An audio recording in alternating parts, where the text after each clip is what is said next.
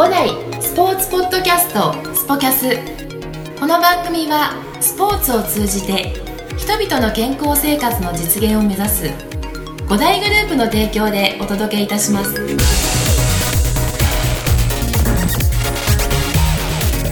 はい、えー、それでは本日は、えー、ゴールデンキッズコーチ戸部コーチです。よろしくお願いします。よろしくお願いします。えー、はい。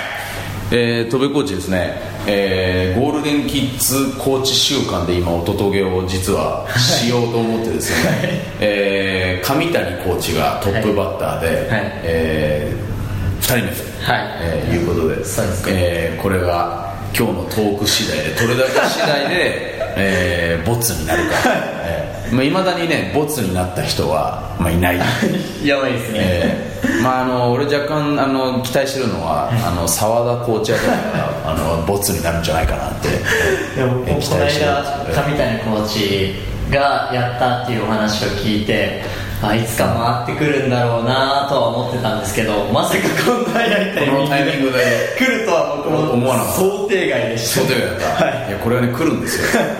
みんなねあのなんか意外と最近意識をしてくれてるみたいで、え最初に始まった当初はね何なのかなっていう感じだったと思うんだけど、うん、そうですね。僕も始まった当初は知らなくてまずポッドキャストっていうのを知らなくてそこから知って、聞き始めてっていう形なので、ポッドキャストってあの他の番組もダウンロードしたことある？ないです。ない。いやあれはそうなんでね。俺ね、はい、意外とあのみんなもったいねえなと思ってて。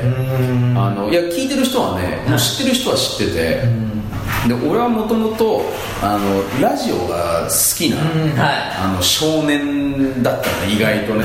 あのそうだから夜な夜なラジオを聞いてたこともあってそういうの好きだったんだけどだからポッドキャストっていう存在はもともと知ってて、そうだからでもそれをね聞いててあのここ今ねサポートしていただいてるねあのキクタスさんっていう会社があるんだけどまああのキクタスさんってあのいっぱいやってらっしゃるんですよ番組を。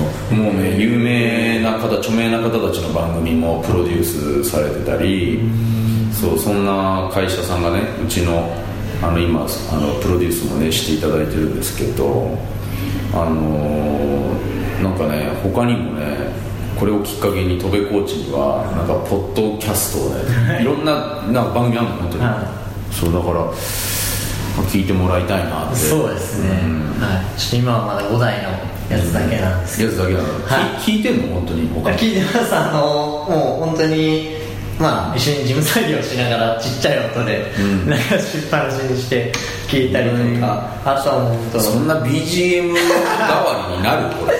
あでもあの、まあ、よく相原さんとかも一緒に流したりするんですけど、うん。あのあそうなんだ知らないその一面だったりされてる方の一面だったりを聞けて。意外とあるでしょそういうところが。そうそういうのもちょっと狙いで、うん、あのね要は相互理解というか、はい、その人のバックボーンをね知ることによってあこの人こういう人なんだなっていうのが分かるでしょそうですね、うん、そうだったんだ。いやこんなこともやってたんだっていうのが意外なところもつながってたりしてたので、あいいこと言うね。面白いな。あトルコーチ座布団もいいね。今度持ってきます。えまあというところでね、はい、えーと、今日はもうこれぐらいにしとこうかなと、さあねえー、戸部コーチの、えーね、みんなにもまたね改めて、はい。えー、戸部コーチを知ってもらいたいなと、はい、でこれをね、あのー、ぜひね子供たちにも聞いてもらいたいですよね、はい、はい、ということで本題に入りますが、はい。えー、戸部コーチヒストリーね、はい。えー、あのー、まずは、はい。えー、戸部コーチ出身は？出身は栃木です。栃木。はい。栃木ね栃木ってなかなか行かないんだよね。そうですね、うん、あのまあ那須なんですけど。那須、はい、あ那須って言った方が。響きがいい。あのはい、うん、あ那須ってはい、うん、なるのでいいとこだね。うん。俺はゴルフでしか行ったことない。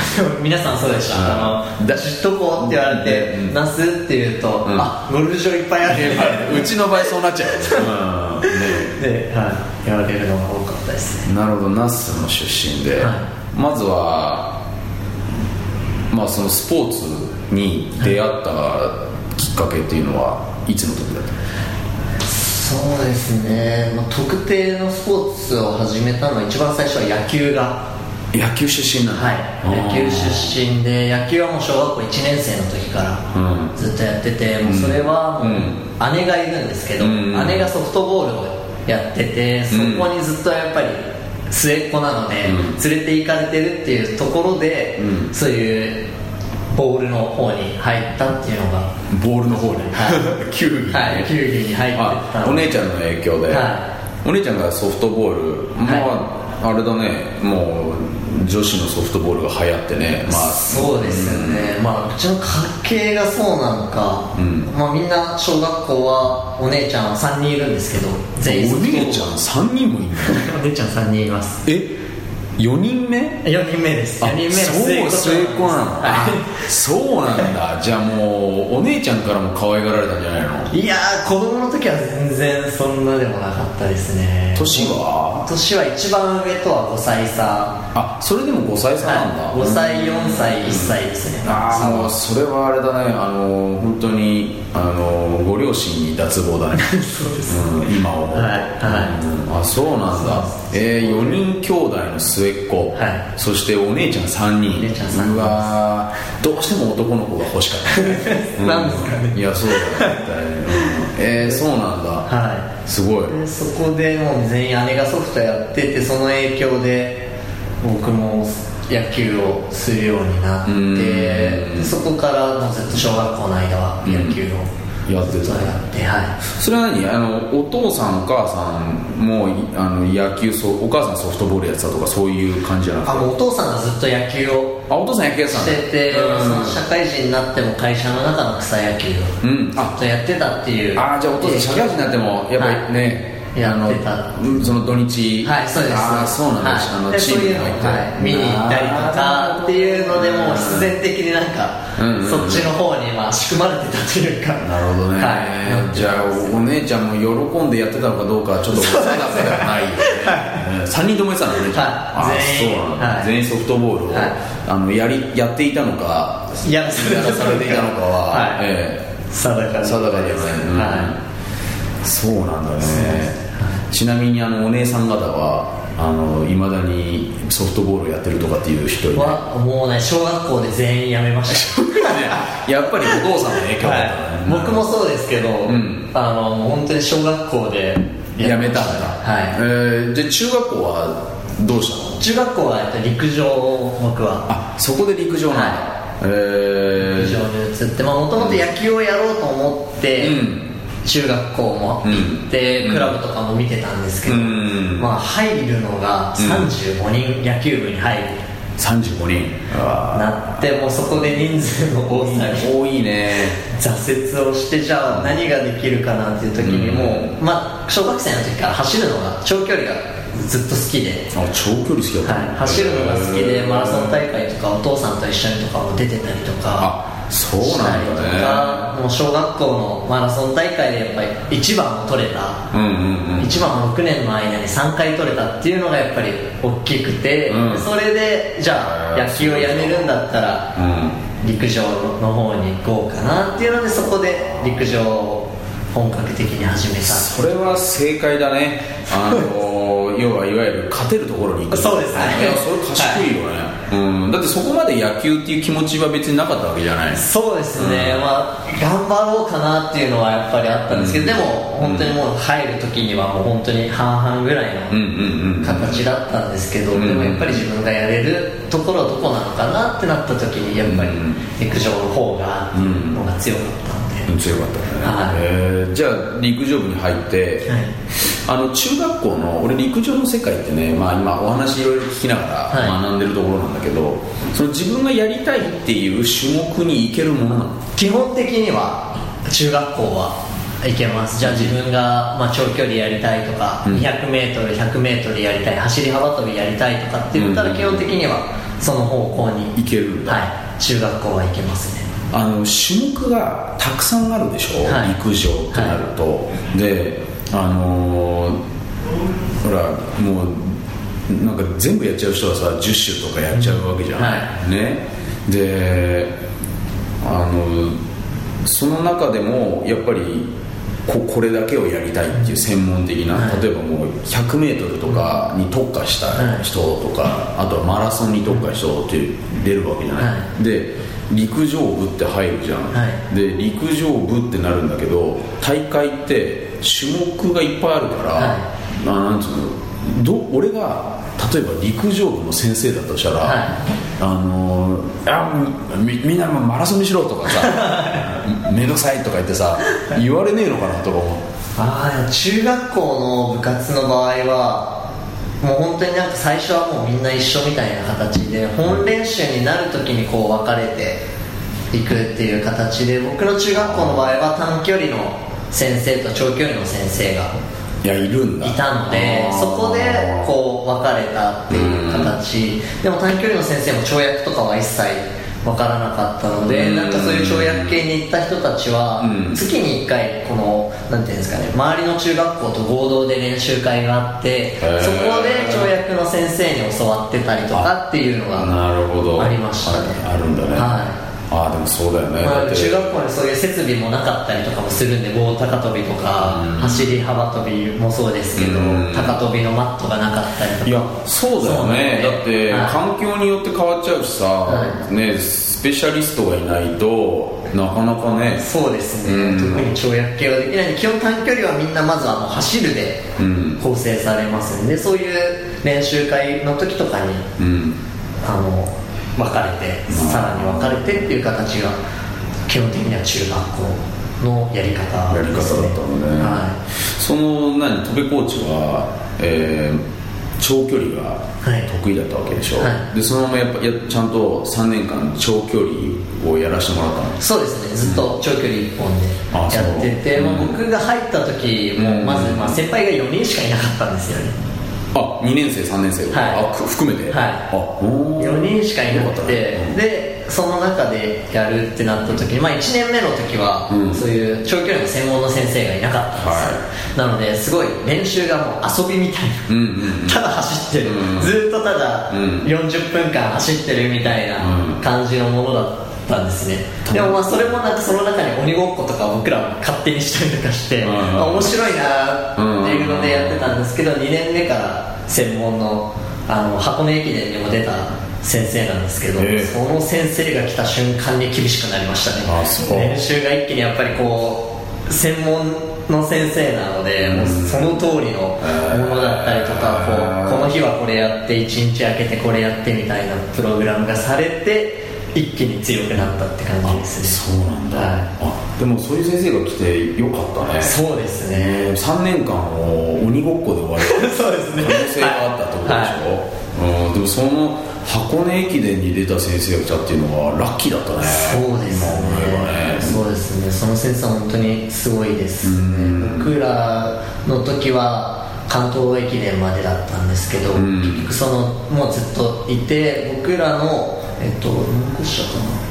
5個下ですかね、うん。5個下は全国優勝したのでえ？駅伝で。駅駅伝で？中学校の大会で？中学校です。あはい。そうなの？でもその先生は本当にずっと長く、うん。同じ中学に、うん。中学校の先生って基本何年かスパンで変わっていくんですけど、ね。ずっと123年ずっと、あいたんだ、はい、ずっといて、でやっぱり結果を残して残して。たのでああなるほど、あじゃあでもあのだんだんとこうやって結果残していくにつれて、あのーその中学校の、ね、先生に教われるんだなって思ってそうですね。ね陸上部に入る子とかわもしかしたら越境でしてね来る子もいたのかもしれないね。そうですね、うん。あじゃあその走りなんだそうですね。僕ら土台にされてた。土台にされてたのはい。最初の時だったので。じゃあその関東関東駅伝っていうのは関東大会そうですね。まで上がったってことね。はい。えーでもそれはすごいよね。その人数が少ないっていう中で、駅伝で何人必要なの駅伝駅伝は、えっと中学校の場合は7人。7人、はい。あ7人だの？7人は僕らの代の時に僕らで4人入ってあとは中学校って結構仮部をするんですね野球部から借りてくるサッカーから借りてくるみたいなので結構賄うのが中学校の駅伝なんですね。あそうなんだ、はい、あじゃあちょっとあの天性の速さを持ってるやつが。持ってるやつそうです。たまにサッカー部とかバスケみたいな嫌だね。んですけど。そういうやつに負けたくないですね、うん、それで僕らの方プライドがあって負けたくないでやってたりするのも良かったのかもしれないですね、ああなるほどね、はい、あじゃあちょっと7人で頑張って関東大会まで行って、はい、なるほど。じゃあそれでまたその高校に行くわけでしょ？はい。でどうなったの？えっ、ー、と自分はそのまま、えーと高校にもまあ、栃木の中だと、うん、まあ、結構有名な、うん、那須拓陽っていう高校なんですけど。那須拓陽。はい、駅伝で有名なんですけど、そこにもその駅伝の先生ですごい先生がいて、もうほとんど、えーと、有名な人でいうと渋井陽子が卒業生なんですけど、あそうなんその人を教えてた先生がいてそこに僕も行ったっていうところ。そそのえな那須拓陽の出身なの、はい、そうです。渋井さんは、はい、はい、そうなんだ。先輩なのはい。何回も会ったことあって普通に陸お正月の時とか練習に来てたりとかしてたので何回も会ったことがあるんです。あそうなんだ、はい、えー、じゃあそんな名門で3年間で陸上長距離またそこでやることになる、はい、それはマラソンなの？それとも？えっ、と高校になると基本的には 5000m と1万 m です 5000m と1万 m はい5キロと1 0キロですねあのあれなんでさ陸上ってさ5000とかさ、はい、1000っていう単位あのあ 1, 1万とかって表示するんだろうねどうなんです。多分トラックでやってる種目だからだと思うんですよね。トラックでやるあことはあのキロで表さないはいメートルで表しますね。あの200メートルごとのラップを取ったりとかもするんですけどロードの場合は、そういうのが取れないので、うん、キロ表示でなるなっていなってるっていう多分違いだと思うんです、うん時々ねあのほら1万メートルとか言うとさ「はい、え何何?」って言るんだけどさ、ね、1 0キロなんだよ、はい1 0キロです、でもあの同じところをぐるぐる回るのと、はい、あの景色が変わっていくのってさ精神的に違わない？違いますね。ね。はい。もう1万メートルの場合トラックの場合25周ですから。いや 同じところ25周。25周はい、はいそれはさ本当になんて言うんだろうな。好きじゃないとできないですね。できないよね。僕も最初の時は嫌いでしたね。え分かるの？自分が何周かと。あえっ、と基本的にはそのゴールラインのところに、うん、あの残りの周数が書いてあるんですよね。で基本まあ1周遅れとかになってしまうとあとは自分でやったりとか、うん、あとは何人かのその記録員の方たちが見てくれてたりもするんですけど基本的に書いてある数字で把握してるって感じです。あ書いてあるんだ、はい、スコアラーみたいな人がいるんだ、はい、はい、えでもさもうさあのー、周回遅れとかになっちゃったらさもうなんか折れない心折れます僕も周回遅れ先輩にさせられたことあるんですけど、うん、めちゃくちゃ折れましたね周回遅れをした時は。ねえ、はい、周回遅れってさえー、マリオカートでも嫌だもん そうです。もうでもやっぱりいろんな大会でやっぱりどうしても速い人と混合で組まされてしまったりとかっていうところは絶対毎回あるんですよ周回遅れになるっていうことは1万メートルのまあそうだね、はい、1万メートルってタフだね。あそうでもなんかそういうきついのやつなんだね。そうですね。うわすごいわ、はい、でもあのそれはやり通して何かあのその高校まででね、はい、えー、中学校高校と長距離をやり続けてたわけじゃないですか、はい、なんかそこでなんか学んだことっていうなんかどんなことを学べるわけ？まあそうですね、まあ、その長距離ずっとやってきて、まあ、自分の今のためになってるなと思うのは本当に続ける力と諦めないめげない力っていうのは、本当についたかなと思います。いやまさにそうだよね。やめたくても、うんやめないように頑張るようになるっていうのは本当にこの走ってきた中でついたかなと思います、ね、いやそうだよね。いやまさにその諦めないというか 諦められないもんね。そうですね。諦めたらもう終わりだもんね、はあのだって記録記録にもならずに、はい。あれでしょ？失格でしょ？失格になっちゃいなっちゃうもんね、、はい。やー途中でだからここまで頑張ったとかそういうあれじゃないじゃないですね、もうゼロか100かのどっちかなので、ねはああじゃあでもそういった意味でやっぱりそのメンタル的な部分い、もめちゃくちゃ強くなったと思いますね。え。はい。やーでもそうだよな。なかなかそので例えばちょっと苦しいなっていあのほらまたマラソンとは違った苦しさがあるでしょおそらく、はい、はい。そのまた5000は5000であの辛さがあって、はい。またはい。違うね、1万は1万でっていう世界があるわけでしょ、はうんなんかそのその心拍数がさヒーハーしちゃってる時のさ、はい。なんかわあの時々間違ってしまうとさ呼吸がわけのわかんない音がして出したりとかする経験があるわけでしょ。あのスピスコップコーみたいな感じのさどこで息してんだ俺はみたいな。ね。あのそういうのをねあのやり続けたんだね。そうです。いやーでその後陸上を高校卒業してから続けるわけ？いやえっ、と大学に進学したんですけどそこではもう一切やらなかった。あそこでもやめた？はい、うんあのまあ、そこではもうやらなかっよかったね。俺もそこまで走り続けたらさちょっとなんか違う領域に入っちゃうんじゃないかってね、まあ、続けた人にして失礼だけどね、たそこはもうやらなかったですね。そこやめたんだ、はい。大学は何したの？大学は、えっとあのスポーツ医療の勉強をしに、スポーツ医療？はい。へえー。柔道整復師。はいはいはとあと、うん。スポーツトレーナー、うん。アスレチックトレーナーって言って、まあ、AT チーム AT そうですそうです、はい、チームに帯同してるあのなんかあった時にテーピング巻いたりとか、うん。サポートしてる人の勉強をしに行した、なんでまたそういう勉強したいなって？まあ、それは自分がやっぱり長距離やってた時に何回もやっぱり怪我がどうしても練習重ねてくると怪我が起こってやっぱりそこで自分も整骨院とかに通ったりしてる影響でまあ身近うん。に柔道整復師っていうものが感じてるところがあったのでやっぱり自分もそういうサポートをしてあげたいとかっていう思いからそっちに進んだっていうあそうですよね。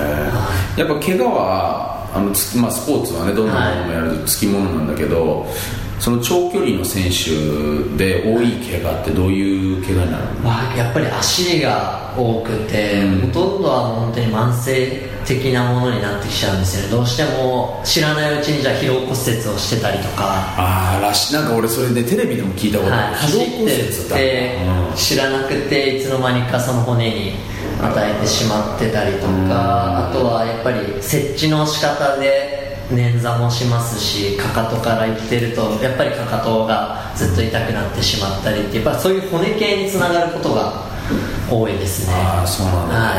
あんまあねあんだけ走ってたらね。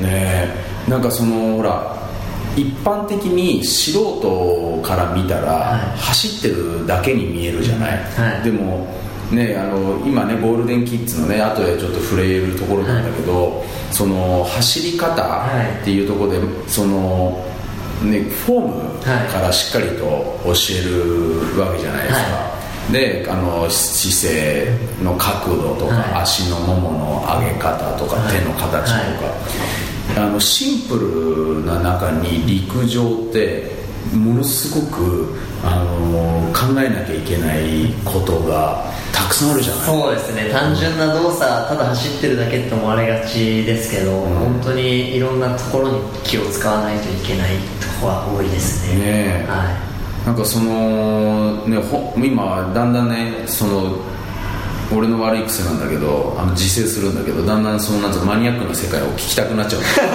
そうするといわゆる時間がいつもなくなるっていう経験をよくしているからまたそれはねおいおいね、はい。あのスキル的な技術的なところは聞いていきたいんだけどまあそのいろいろとあのね6年間、はい。約6年間かけて陸上を、えー耐え忍んで、はい。違うか楽しんで であのやりながらそこの経験をもとにやっぱりそういった怪我とか、はい、そういったものを経験してでやっぱりあのそのスポーツのややってたからこそ見方を変えたんだよね。そうですね、うん、やっぱり自分も経験したので、まあ、そういう選手の気持ちが分かるっていうところが、うん、自分ができるんじゃないかな、うんって思ったのでそっちの道の方に進んだ形ですね。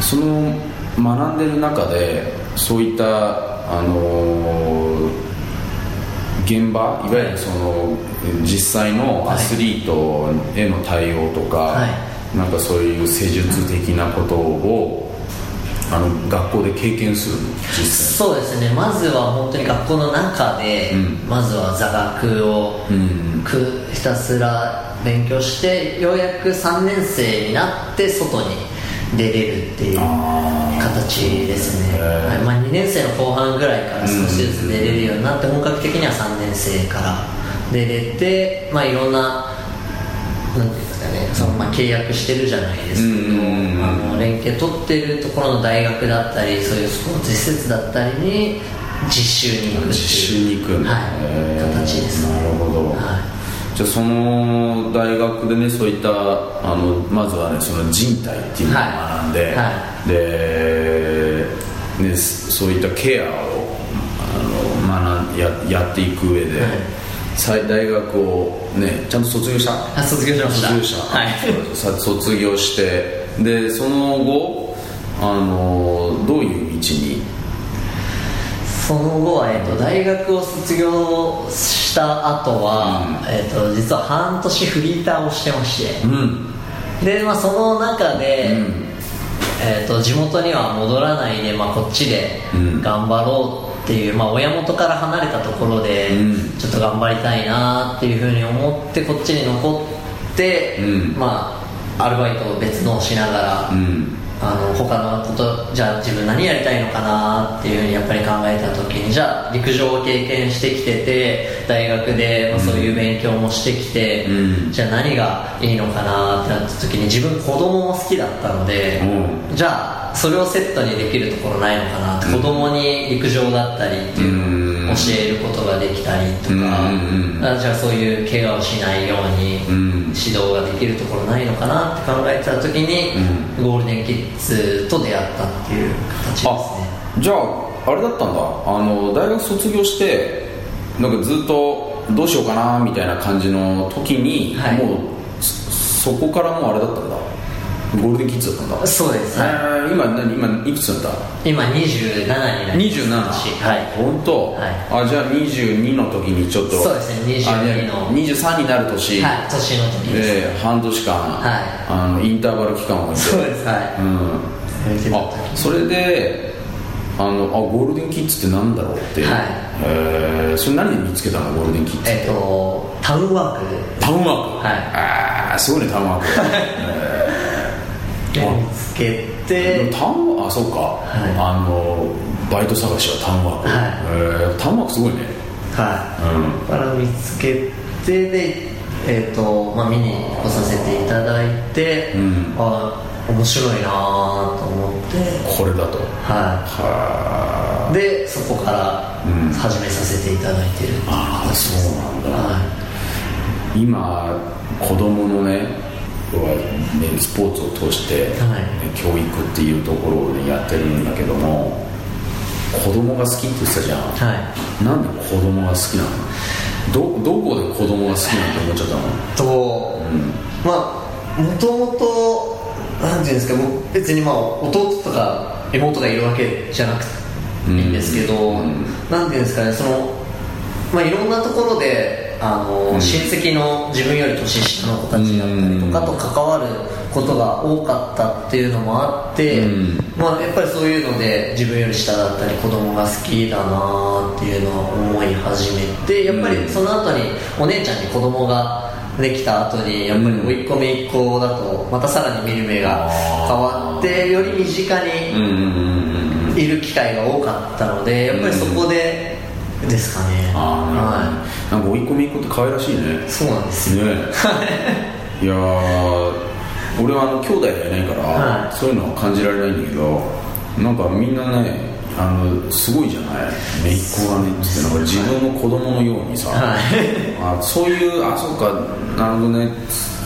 お姉ちゃんの子供を見たりして、はああなるほどね。い。ろんなあれがあるねそのでそこですごいね子供陸上、は教える、はい。えーサポートするはい。みたいなものが重なったってなんか運命的だね。そうですよね、本当はそのまあゴールデンキッズを見つける前までとかはもう本当にそういう陸上クラブみたいな方でうん。何かないかなとは探してたんですけど、うんうんうん。でもまあ陸上だけじゃなくてまあ自分も野球はやってたので球技がゴールデンキッズの中に入ってるってのもあそうだ。大きかったですね。そうだね。忘れてたわ、野球やってたんだ。はい、それも大きかったです。あ走るだけじゃなくて、うん。ボール投げるのもあできるな、うん教えも少しはできるなって思ったこのセットが大きかったなるほどですねね。走る投げる、はい。ね、そして、えー今はね真似るっていうね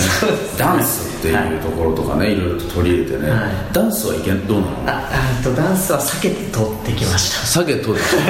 あのねなんかでもダンス流行ってた世代じゃない？そうですね。でも流行ってたいやしてたねもしたんですけど、うん。僕はもう人前でそういうのをやるのが恥ずかしいタイプの方で、うんうんうん。もうだから全然ダンスとかそういう人前で踊るっていうのはできなかったそうなんだ、まあね野球やってるとねなかなかあのそういうところにはあの意識がいかない人が多いよね、まあね。まあでも、まあ、その中で走る、えーことと投げるっていうことで、そのまあね、そういうことを伝えられるだけでもね、はい。今までやってきたことが全てね、はい。生きるなと。ね生きてね、はいそうか。で今ゴールデンキッズで担当してるのは何年目になるの？今5年目に5年目入ります。はい。どうですか？今そういった5年間やってきて、えーゴールデンキッズで、うん今あのー子供たちをね今まで、ね、どれぐらいの、ね、子供たちとやってきたんだろうね。もう何百人になるそうですよね。はい。うん、その5年間を振り返ってみて。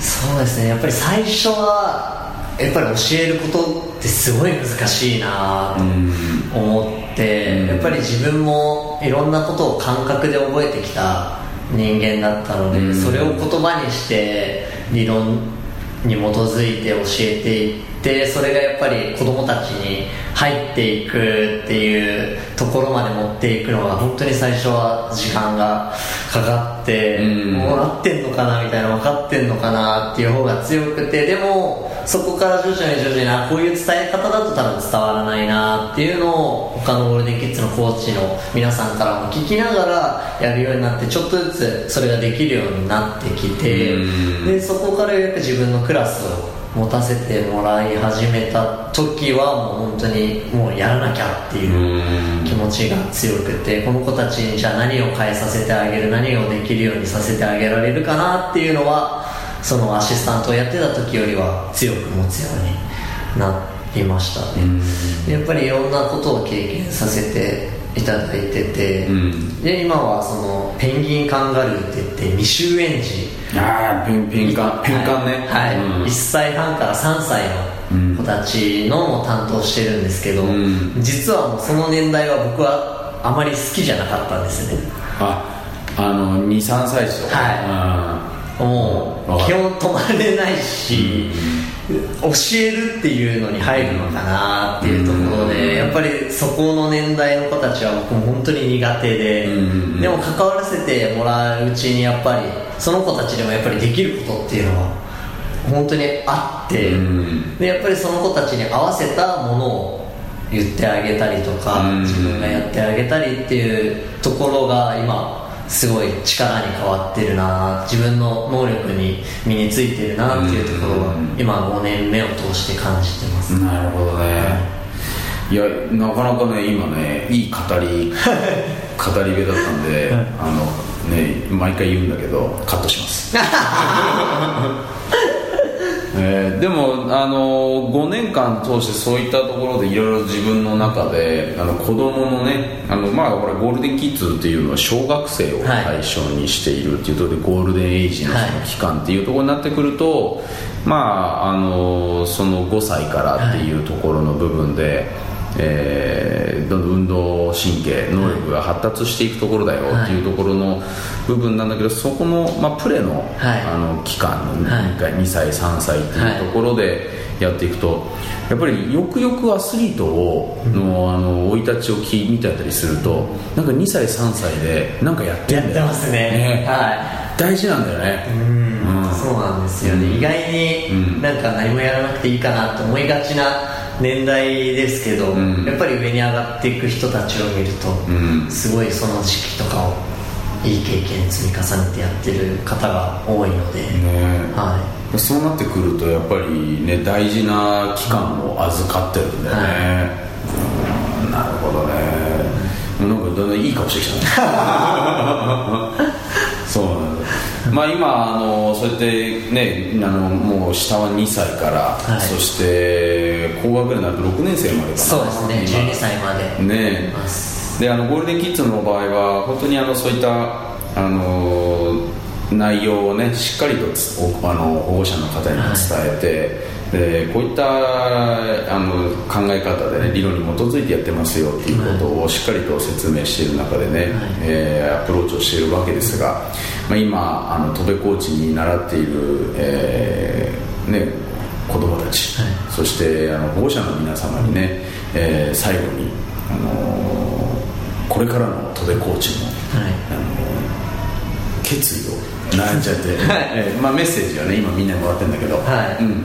そうですね。やっぱり自分も小学校の時っていろんなことをさせてもらってたので、うん、水泳もそうですしいろんなスポーツをさせてもらってたのでまずまあ子供たちに言いたいのは今ここに通わせてもらってるっていうことにあの今はそんなにありがとうとかっていうのは感じないかもしれないんですけど後々絶対それがみんなの土台になるので、うん、今は感じなくても後々感じてほしいなっていうのと、うん、あとはまずは自分ができるようになるためにまずは自分の力をつけられるようにしてほしいなと思います人から言われてずっとやるのじゃなくて自分でも発見をしながらで挑戦して失敗っていうのを繰り返しながらやっぱり成長があると思うのでいきなりはできるようにはならないのでしっかりとそれを過程を踏まえた上で、まあ、結果が全てじゃないのでやってほしいなっていうのは子どもたちに伝えたいなと思うところで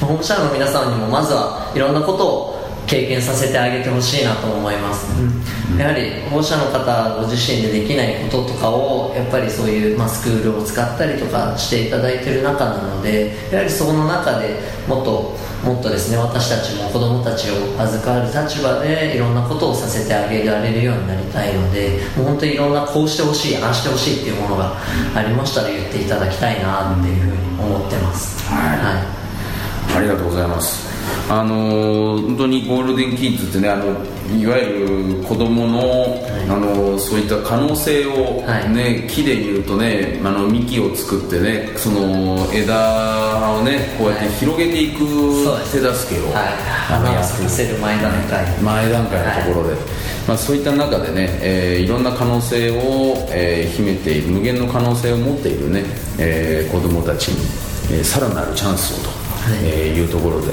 えー、これからも戸部コーチが、えー、さらなる可能性を引き出すよとい。う話をしてくれましたので、はい。えー、あのぜひこれからも戸部コーチの、えー、レッスンをね、えー、引き続き受けていただきたいと思います、はい、今日は戸部コーチでした。ありがとうございます。ありがとうございました。この番組は提供5大グループプロデュースキクタスでお送りいたしました。